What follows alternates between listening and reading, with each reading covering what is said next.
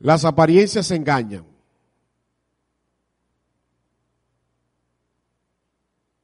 ¿No es verdad?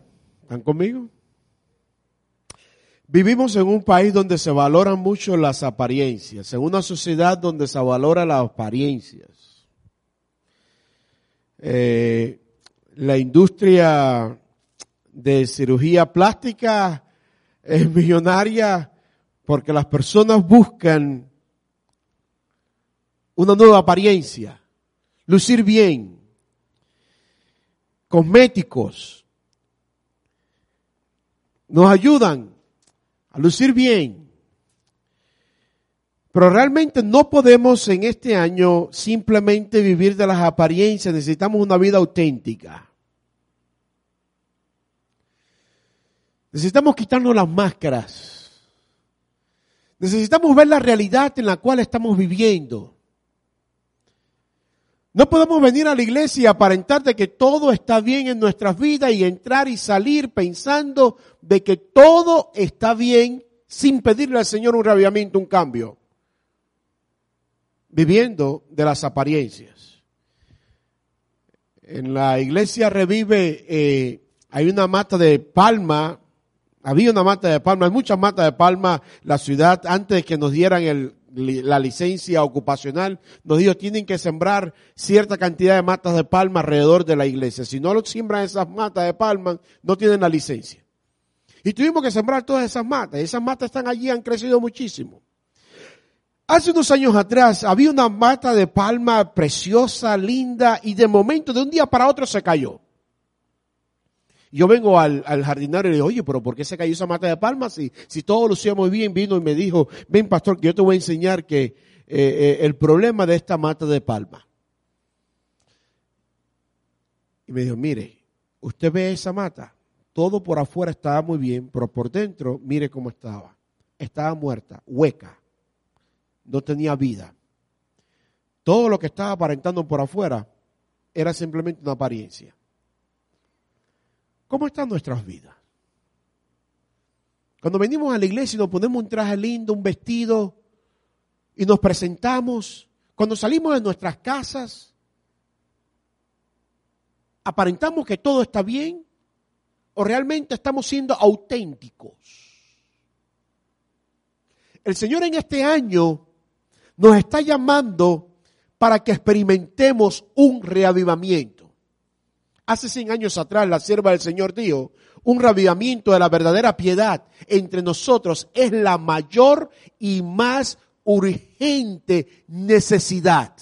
La mayor y más urgente necesidad. Un rabiamiento quiere decir que yo no voy a poder, yo no voy a seguir viviendo una vida que no es real, pretendiendo algo que no es real. Un rabiamiento quiere decir que yo le voy a pedir a mi Dios un cambio, reavívame, transfórmame. Y termino ya diciendo, esta debería ser nuestro, ¿qué cosa? Primer trabajo, nuestra primera responsabilidad. En este año yo no sé cuántas metas tú tienes, cuántas cosas te has propuesto hacer, cuántos sueños quieres alcanzar. Pero yo te desafío en el nombre del Señor en que una de las metas que tú tienes, eh, que una de las metas que deberías tener en este año es la meta, Señor, reavívame, quiero un cambio, quiero una transformación, quiero una experiencia en mi vida. Quiero una vida auténtica.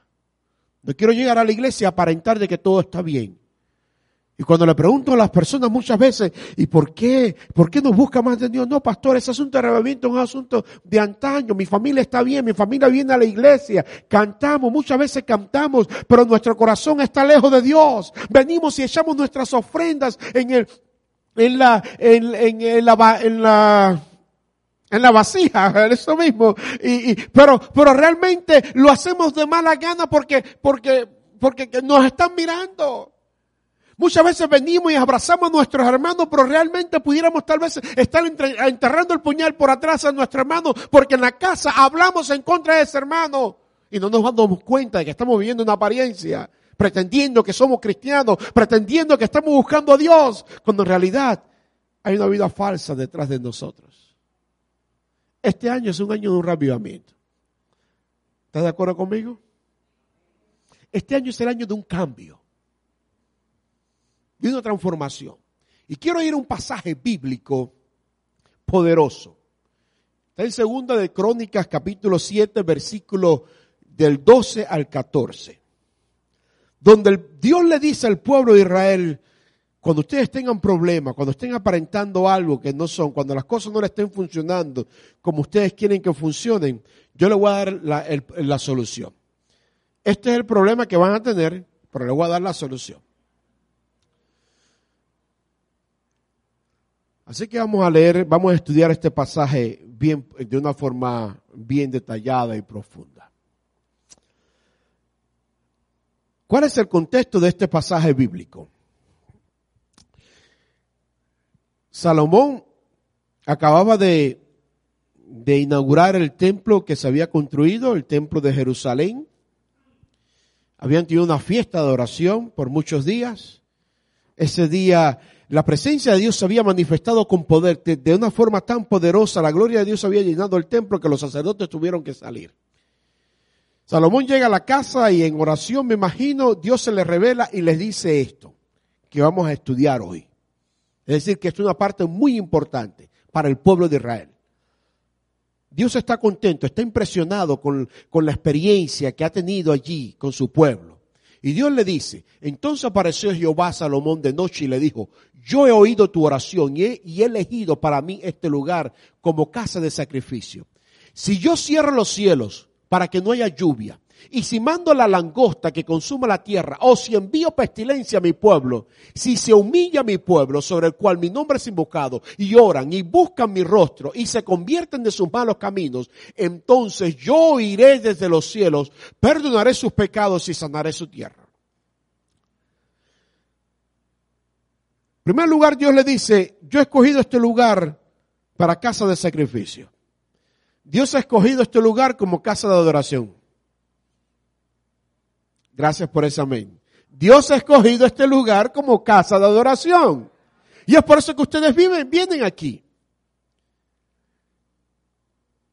Y muy pronto eh, ya vamos a dejar de ser grupo y vamos a ser compañía y vamos a ser iglesia. Y el Señor tiene grandes planes con este lugar. ¿Cuántos dicen amén? Ahora sí.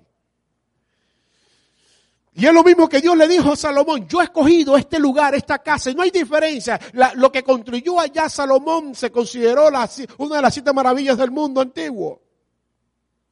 Pero por este, eh, pero aquí en este lugar, en estas cuatro paredes, también está la presencia de Dios, de la misma forma como estuvo allá.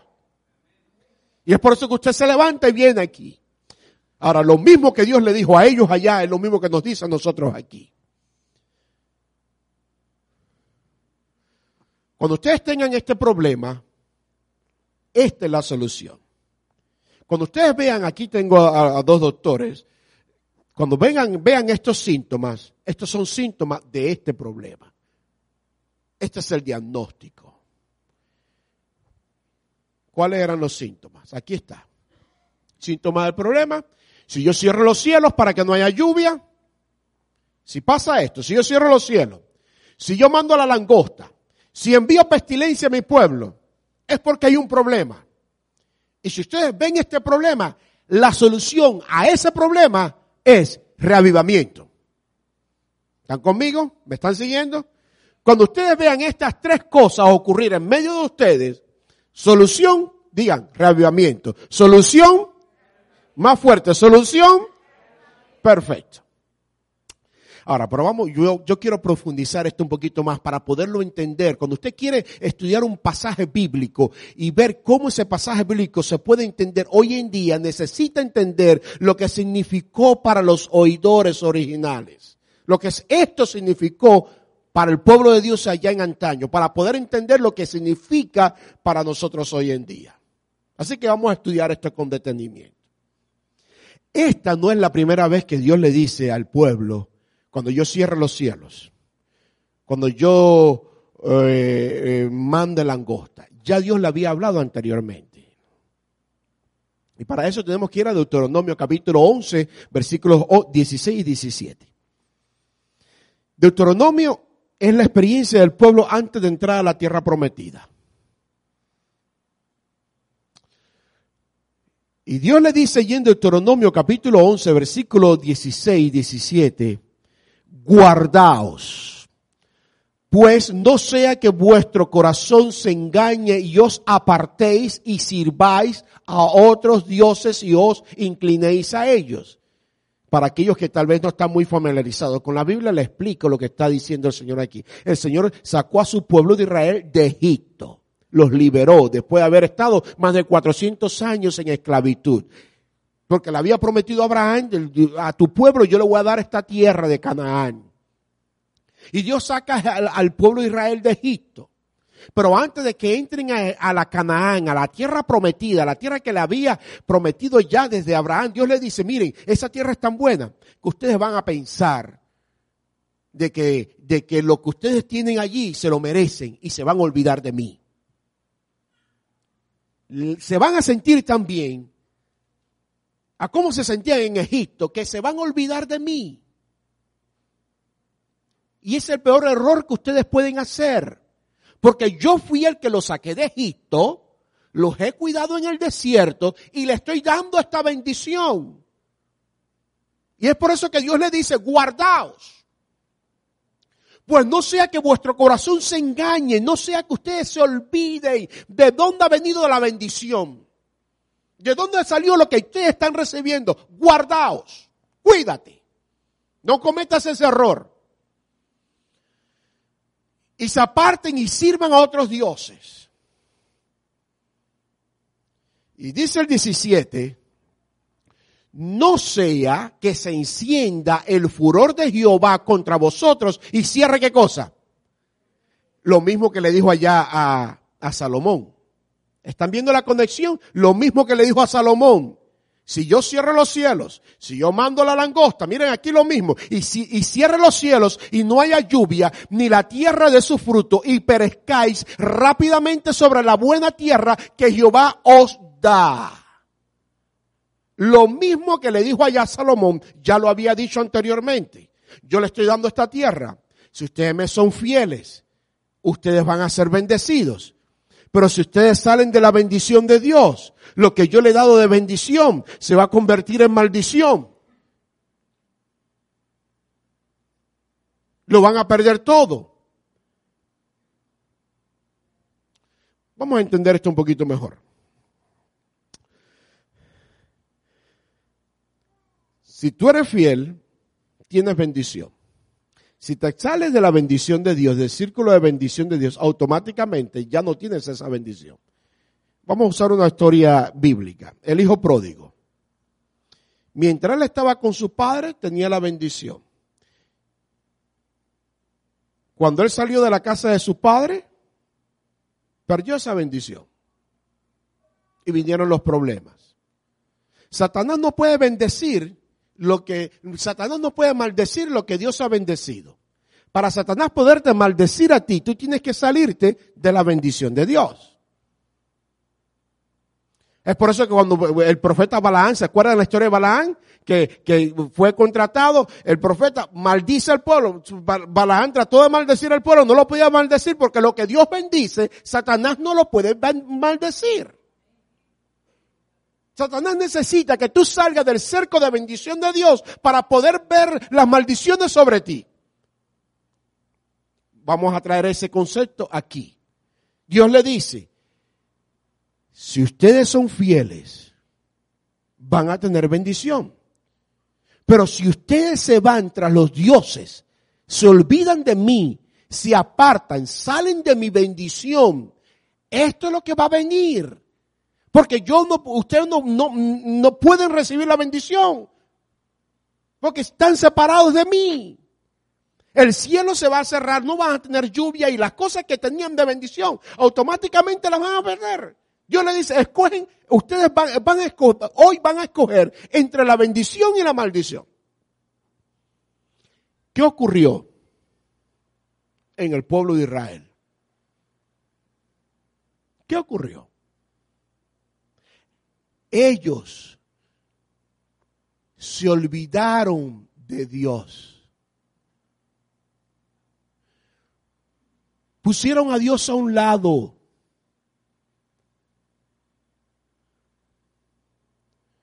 Comenzaron a vivir de las apariencias. Y hay un asunto muy importante y este es, tú no puedes, no puedes cambiar lo que tú no ves. Si yo quiero cambiar algo y yo necesito verlo, yo necesito darme cuenta del problema que tengo para poderlo cambiar. Ellos en medio de todos los problemas que tenían, Dios le había dicho, cuando tengas este problema, esta es la solución. Pero ¿qué pasa si tú no ves el problema? ¿Qué pasa si tú no ves eh, la, la, situación, los síntomas del problema que tú tienes? ¿Qué pasa cuando tú no abres tus ojos y, te, y, te, y, te, y entiendes de que estás en un problema? No hay solución. No hay solución. Y lo más fácil es pretender de que todo está bien, vivir de las apariencias. Como terapeuta tengo que lidiar muchas veces con personas que tienen problemas de adicción. Es para, para un adicto es muy difícil entender de que tiene problemas. ¿Por qué usted cree que el adicto no sale de los problemas que tiene? Porque el adicto no ve el problema. La esposa le dice, estás tomando mucho. No, si yo lo que me estoy dando son dos o tres traguitos. Todo está muy bien. Todo está muy bien hasta que el adicto no reconoce, no ve el problema que tiene, no sale de ese problema, de esa adicción. Le ilustro, se lo ilustro con, una, eh, eh, con algo muy personal. Yo nací en un hogar donde éramos tres hermanos, somos tres hermanos. Y ustedes saben que los hombres a veces son un poco, no son tan cuidadosos como las mujeres, ¿no verán? Eh, y en mi casa mi mamá hacía todo, ella cocinaba, yo no aprendí a cocinar porque ella cocinaba, ella lavaba, ella hacía de todo. Mi esposa fue la que me enseñó a cocinar a mí. Huevos y esas cosas.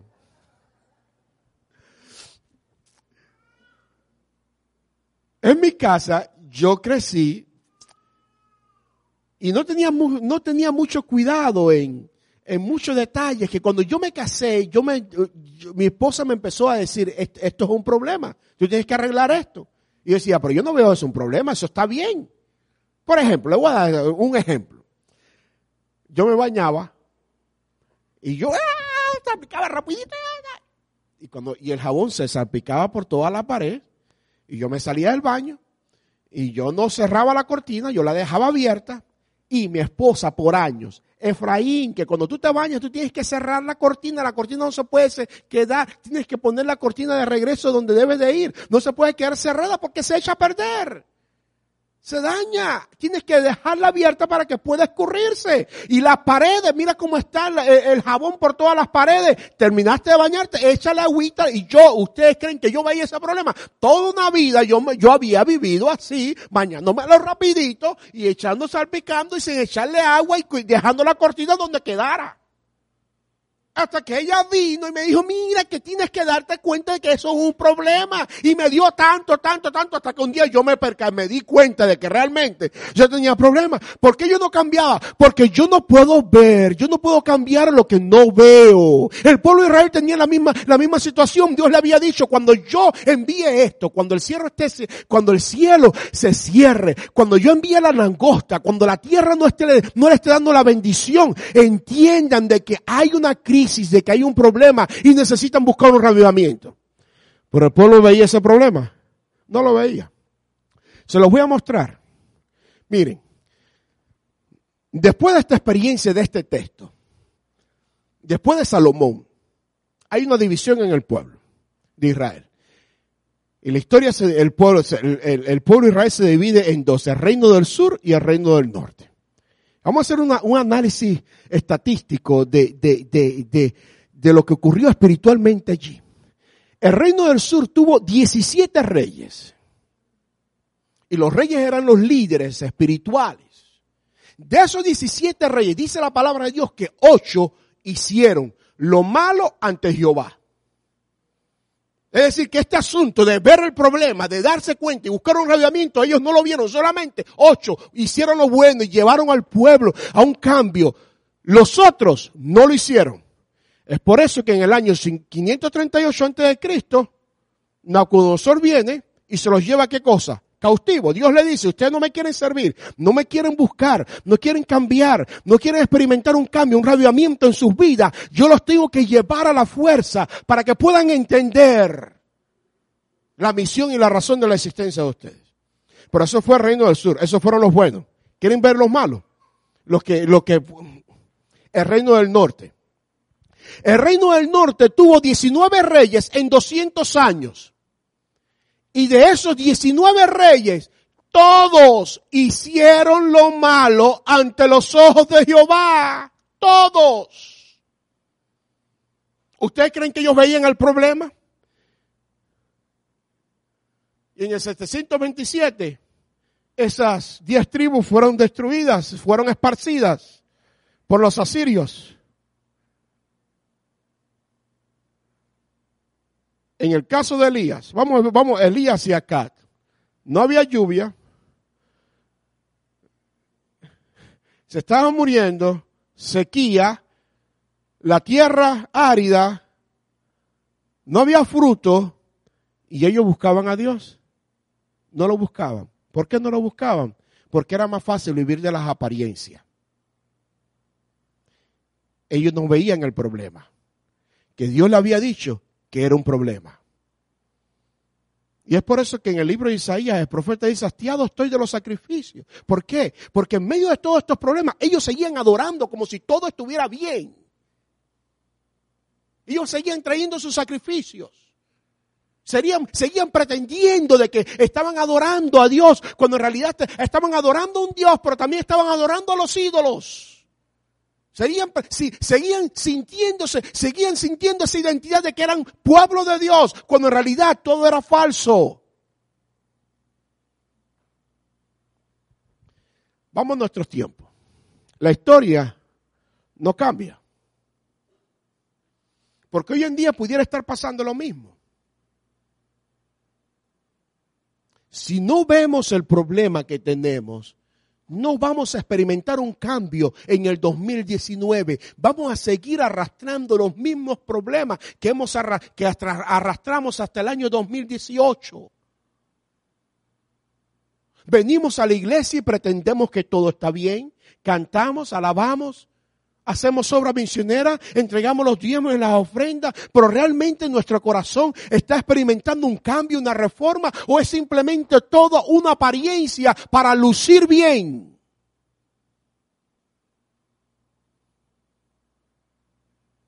Para lucir bien.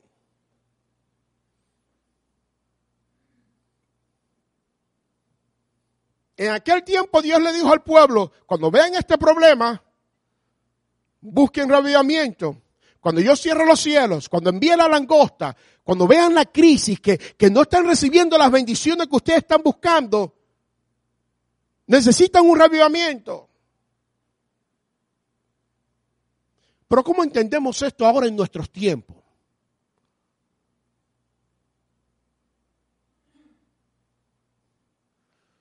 La bendición que el pueblo de Israel recibió fue, una, fue la bendición de la tierra prometida, la Canaán, algo físico. Esa tierra tenía, eh, eh, tenía la bendición de, de, la lluvia, de, que de, una cosecha eh, tremenda se podía sacar de allí. Era una tierra bendecida. Pero ¿cuál es la bendición nuestra? Porque cuando tú te bautizas, tú no recibes un pedazo de tierra en Canaán. Esa fue la bendición para el pueblo de Israel, pero ya el pueblo de Israel no tiene esa bendición, porque el Evangelio fue pasado a los gentiles. ¿Cómo nosotros entendemos esa bendición que el pueblo de Israel recibía? ¿Cómo nosotros la entendemos ahora como hijos de Dios, como cristianos? Porque de la misma forma como Dios detuvo la bendición allá, Dios pudiera estar deteniendo la bendición aquí en nuestro tiempo esperando que el pueblo busque un ravivamiento.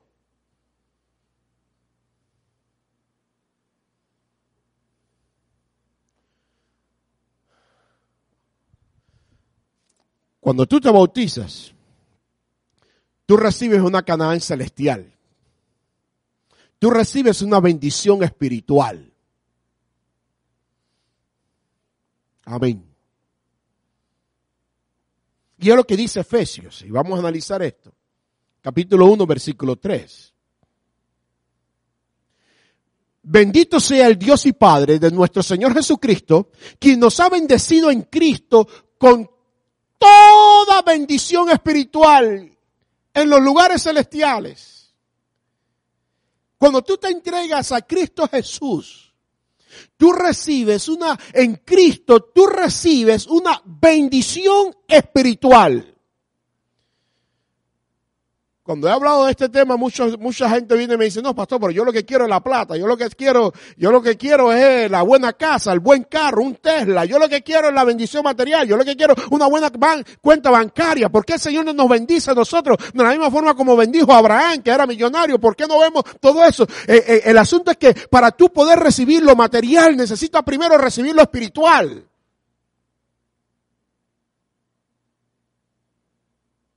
¿Cómo es esto? Buscad primeramente el reino de Dios y su justicia y toda la demás cosas, es decir, busca lo espiritual, busca la bendición espiritual. Y cuando tú busques la bendición espiritual, las demás cosas van a venir por, ¿qué cosa? Añadidura.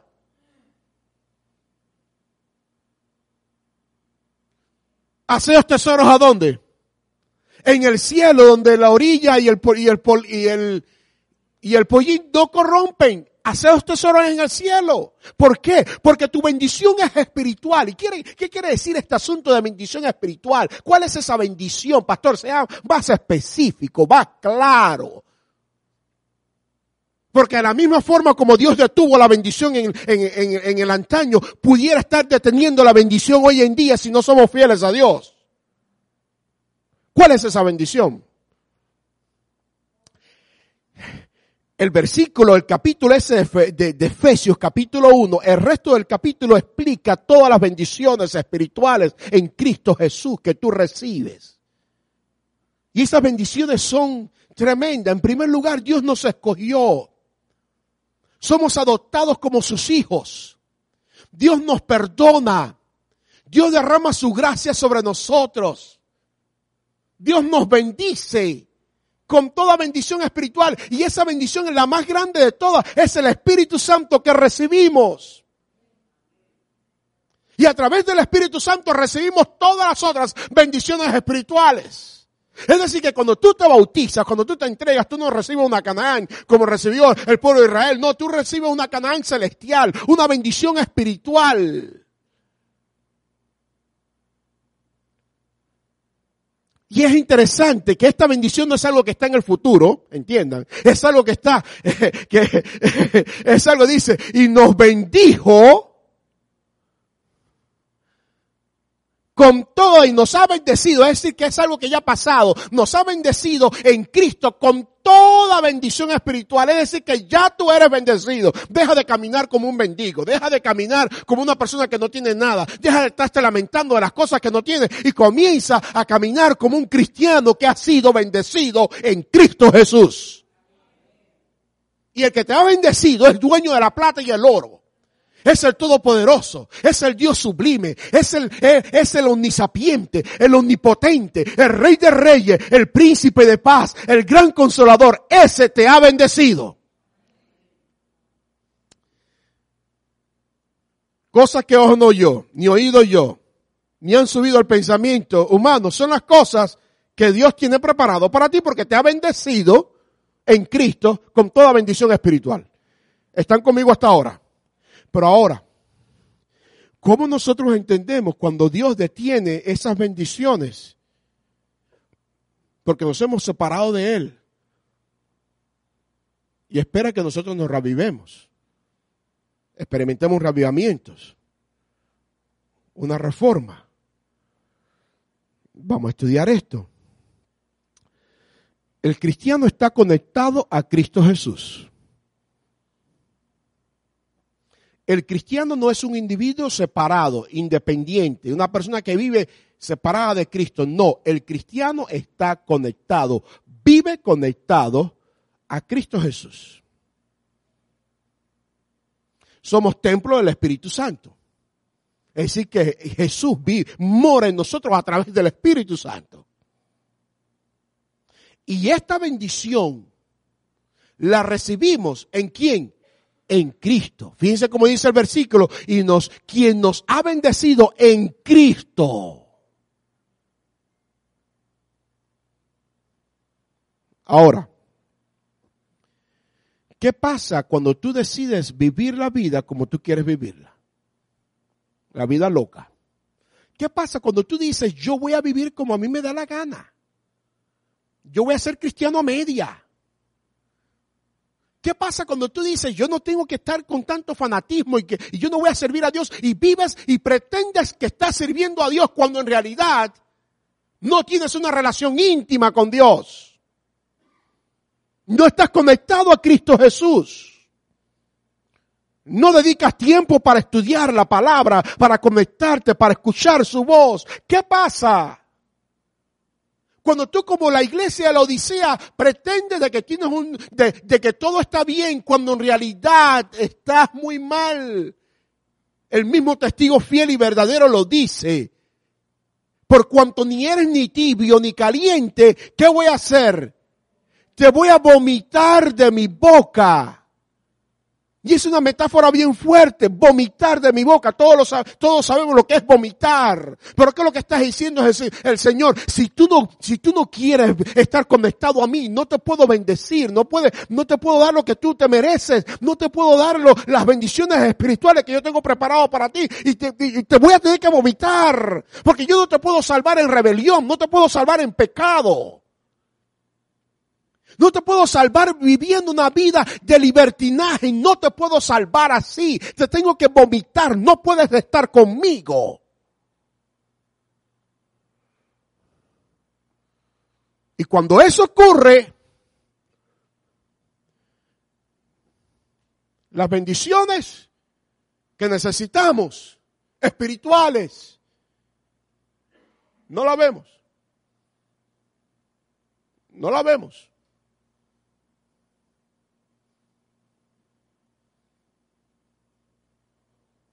No la vemos.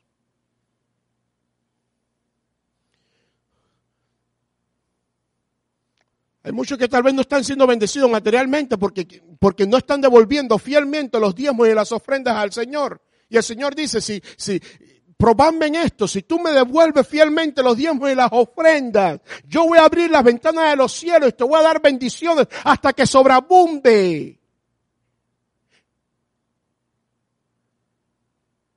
Dios quiere bendecirte, pero si, pero si tú no estás conectado, si no eres fiel, Dios no te puede bendecir. Si te sales del círculo de bendición de Dios, Dios no te puede bendecir.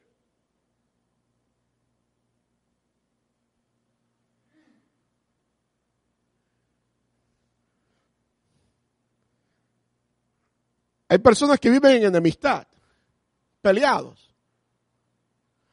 Cantan en la iglesia, pero están enemistados con su familiar, con su vecino, con su compañero de trabajo, con su esposo, con su hijo. Y viven años así. ¿Podrá ser que tal vez la bendición del perdón no está sobre esa persona? Porque no está conectada a Dios.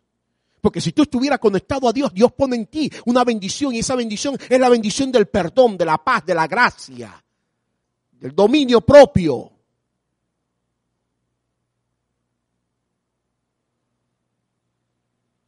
Pero es más fácil pretender que todo está bien y no ver el problema que darnos cuenta de que dentro de mí hay falta de perdón.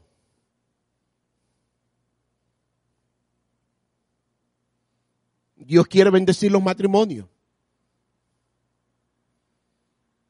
¿Están conmigo o no están conmigo? Dios quiere bendecir el matrimonio. Porque el matrimonio es eh, eh, eh, el, matrimonio fue instituido por Dios. La idea del matrimonio se originó en la mente de Dios. ¿Quiere bendecir Dios el matrimonio? ¿Sí o no? Pero cuando tú te sales del círculo de bendición de Dios, esa bendición no puede estar allí. Y por mucho que Dios quiera bendecirte y unir tu matrimonio, no puede. Porque la bendición no está ahí.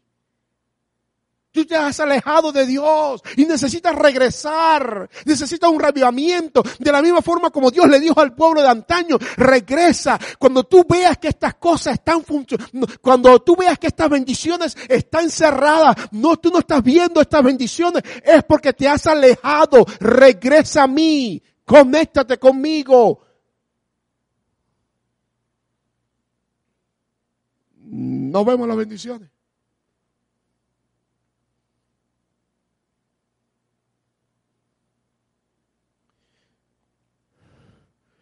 Tal vez pudiera ser de que no, no vemos el pecado en nuestra vida porque el Espíritu, hemos contristado al Espíritu de Dios.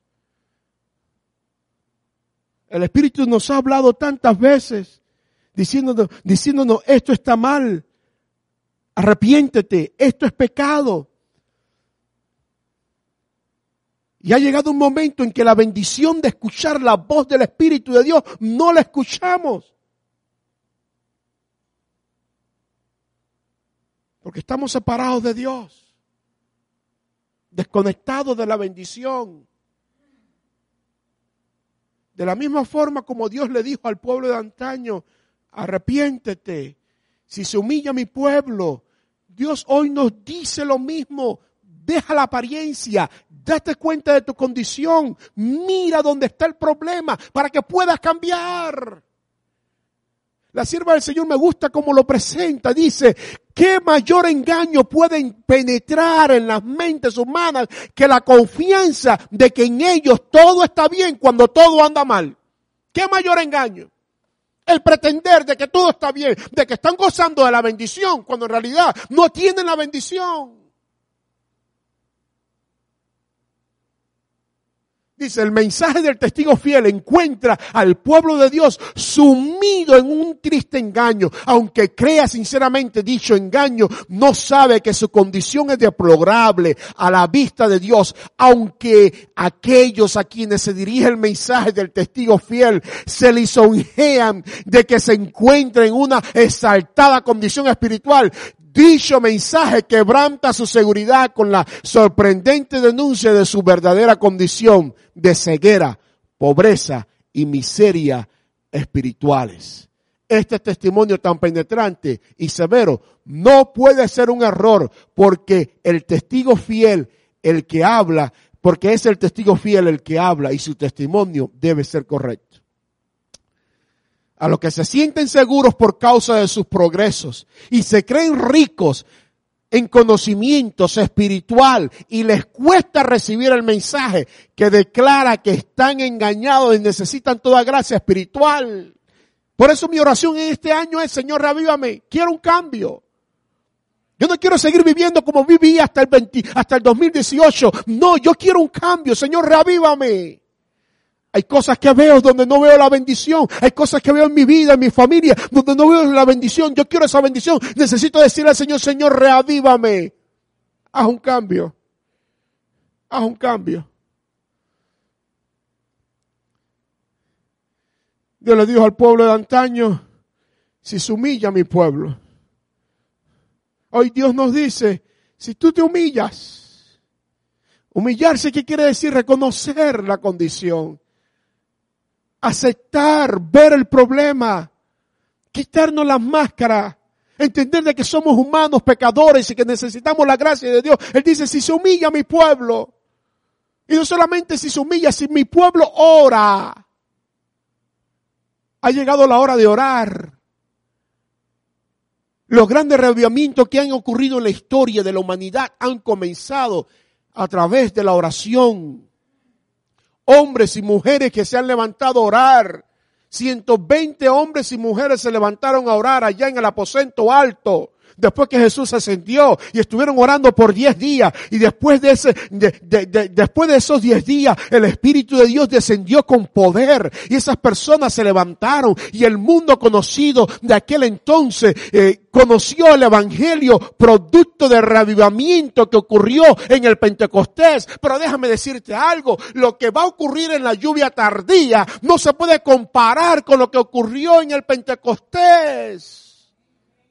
Pero esto no va a llegar hasta que no reconozcamos nuestra condición, hasta que no veamos el problema, hasta que no veamos la bendición que Dios ha detenido en nuestras vidas. Y regresemos y le digamos al Señor, quiero tu bendición, Señor.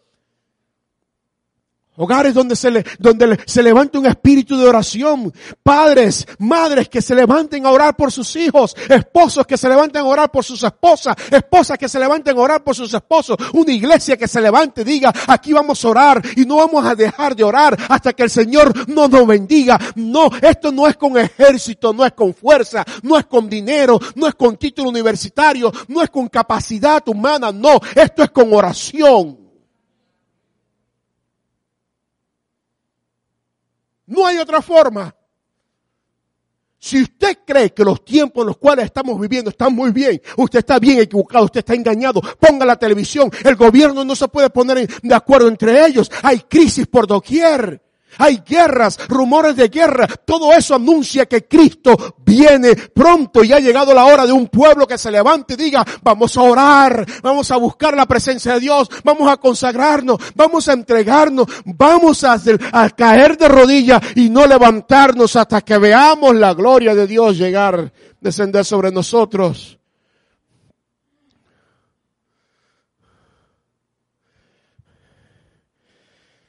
El corazón esto para los doctores que tengo aquí al ladito mío.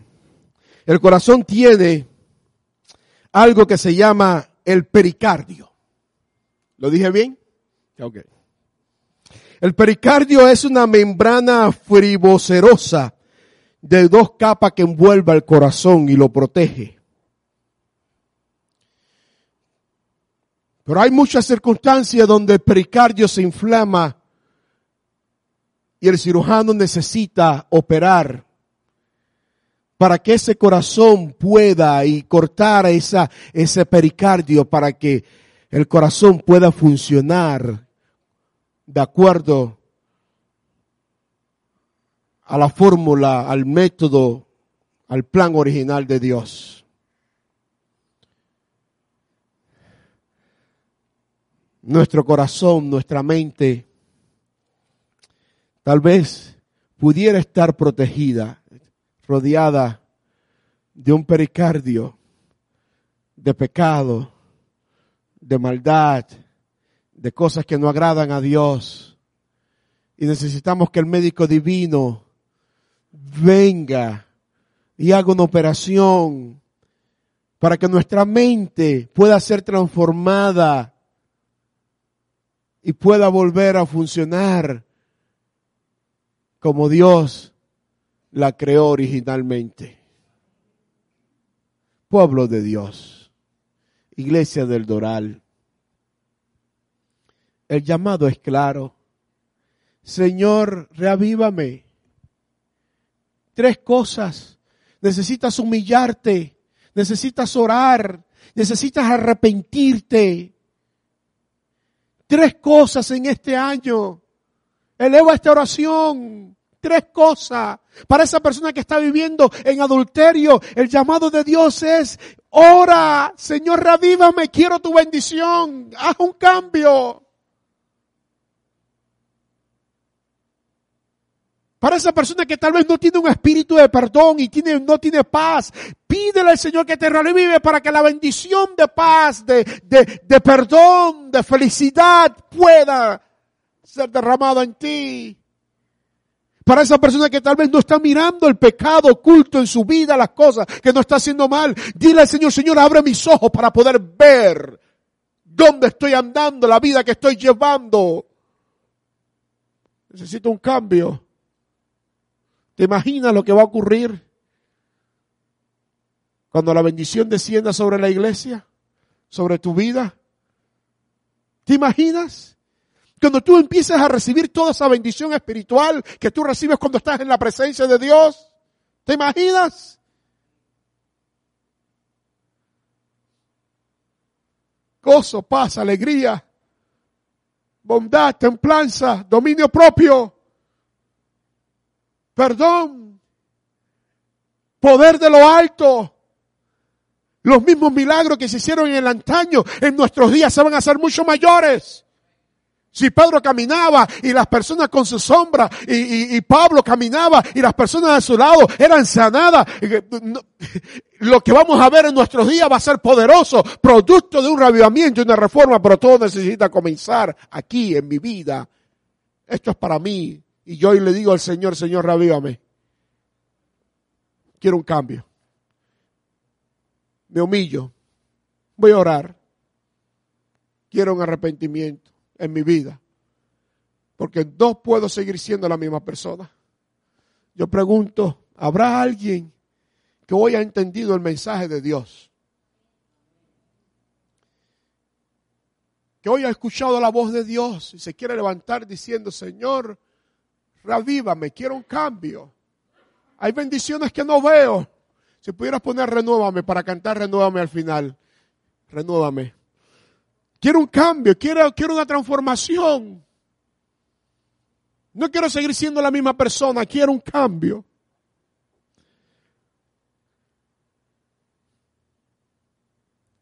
Hoy es tu día. Yo tengo esta como migración, pero tú necesitas hacerlo personalmente. Tú necesitas hoy decirle al Señor, Señor, elimina el pecado de mi vida. Ayúdame a regresar al círculo de la bendición de la prosperidad,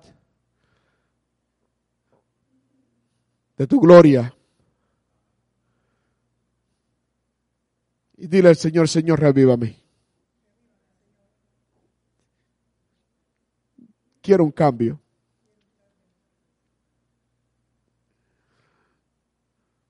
Quiero un cambio.